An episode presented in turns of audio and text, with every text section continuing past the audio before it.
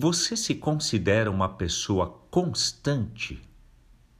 A constância é uma virtude que tem muitos benefícios. Imagine a pessoa que é emocionalmente constante. Ela não sofre tanto consigo mesma, com seus altos e baixos, nem faz sofrer quem está à sua volta. A constância na força física é o que almejamos depois dos 40, 50, 60, quando o vigor começa a desfalecer. Tá bom, 40 exagerei, mas 70, 80, enfim. Constância é algo que nos remete à segurança, estabilidade. E como seria bom em tempos turbulentos como os atuais se percebêssemos na autodescoberta desta caminhada de 2020 que somos mais constantes do que imaginávamos. Mas e se a autodescoberta revela exatamente o contrário? Mostra que eu sou mais inconstante do que eu gostaria. Inclusive, a minha fé oscila bastante.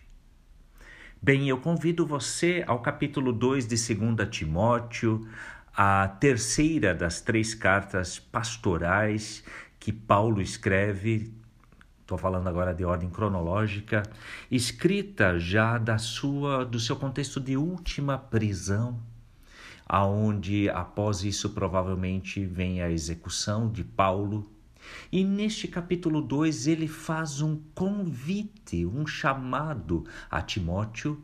E se você lê essa carta, o chamado é para você, é para mim, é para nós que estamos na caminhada de fé, para sermos constantes. Como exemplo, o soldado que é focado na sua missão e por isso age de forma constante. Um bom soldado, assim como um bom atleta focado na sua disciplina para manter o rendimento é constante, mas e na fé?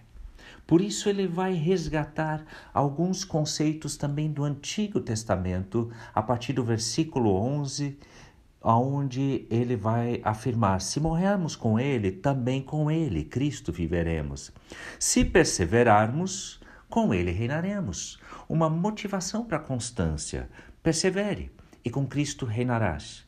Por outro lado, um exemplo negativo: se o negarmos, ele, Cristo, nos negará. E assim imaginamos que vai continuar a lógica no versículo 13. Se formos infiéis, calma aí, calma aí, muda tudo. Ele, Cristo, permanece fiel. Deus é fiel. Por quê? Porque não pode negar a si mesmo. E aqui está a base da constância de Deus. Mesmo que você e eu queremos ser constantes no nosso relacionamento conosco mesmo, com outros e com Deus, quando não o conseguimos, Ele, Deus, é fiel, porque Ele não pode negar a si mesmo.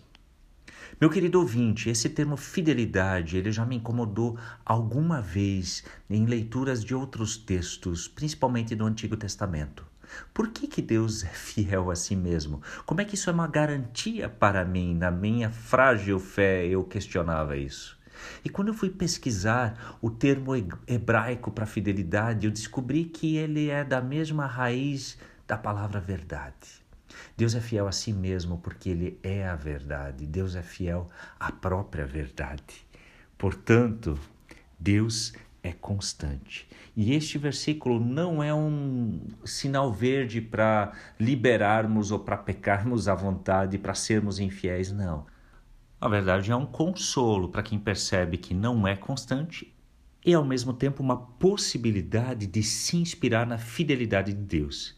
Que essa fidelidade transforme você dia a dia numa pessoa mais constante, mais parecida com o Senhor Jesus.